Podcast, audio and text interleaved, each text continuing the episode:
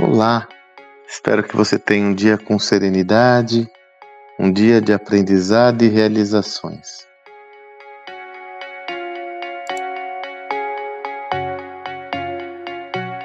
Eu e meu parceiro José Salibinetti estamos envolvidos num projeto muito interessante que já não é de hoje, de estudar em profundidade empresas que estão fazendo a diferença nesse novo mundo dos negócios. Nós identificamos que muitos dos estudos de caso sobre empresas remetem a companhias tradicionais que trazem ensinamentos importantes.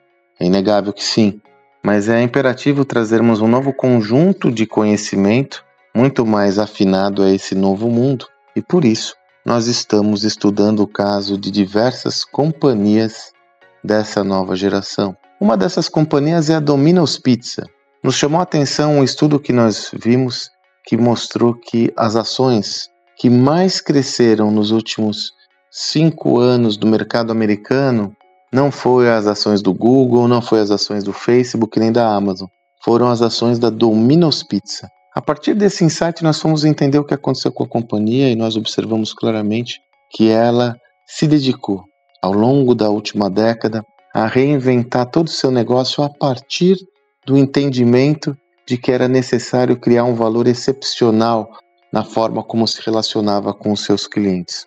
Obviamente, todas essas iniciativas orientadas à digitalização da companhia. E uma das iniciativas mais promissoras de toda essa estrutura, inegavelmente, foi a forma como a companhia se relaciona com o seu cliente os seus canais de, de, de relacionamento e escuta com o seu cliente.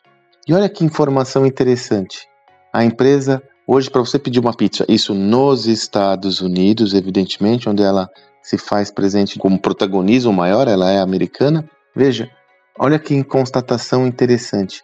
Você tem 15 formas de fazer um pedido de pizza nos Estados Unidos da Domino's. Desde é, formas clássicas como telefone, aplicativo, site, até outras onde você entra no Instagram por emoji, você pode ser por comando de voz, pode ser por Smart TV. Eles abriram 15 canais. Existe, obviamente, um dado prático nessa reflexão, que é o dado de você ter vários canais abertos junto ao seu consumidor. Porém, existe um outro dado simbólico, que é o significado disso para o seu cliente. Poucas, veja, eles têm uma funcionalidade, por exemplo, que você pode pedir a pizza por meio de um aplicativo do Fusion, o carro da Ford. Evidentemente que poucas pessoas têm um Fusion, o carro da Ford, mas entenda que há um simbolismo nesse processo na medida em que mostra que eles estão inteiramente dedicados a, a estar alinhado com o cliente, conectado com o cliente, abrindo diversos canais de relacionamento e contato. Quais são os canais de relacionamento e contato que você tem com o seu cliente? Quais são os possíveis canais de relacionamento e contato que você pode ter com o seu cliente?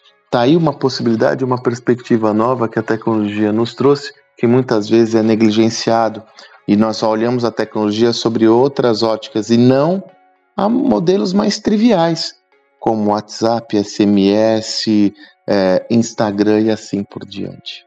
Está aí uma reflexão que pode gerar soluções revolucionárias ao seu negócio com pouco impacto e investimento. Espero que você tenha um excelente dia e até amanhã.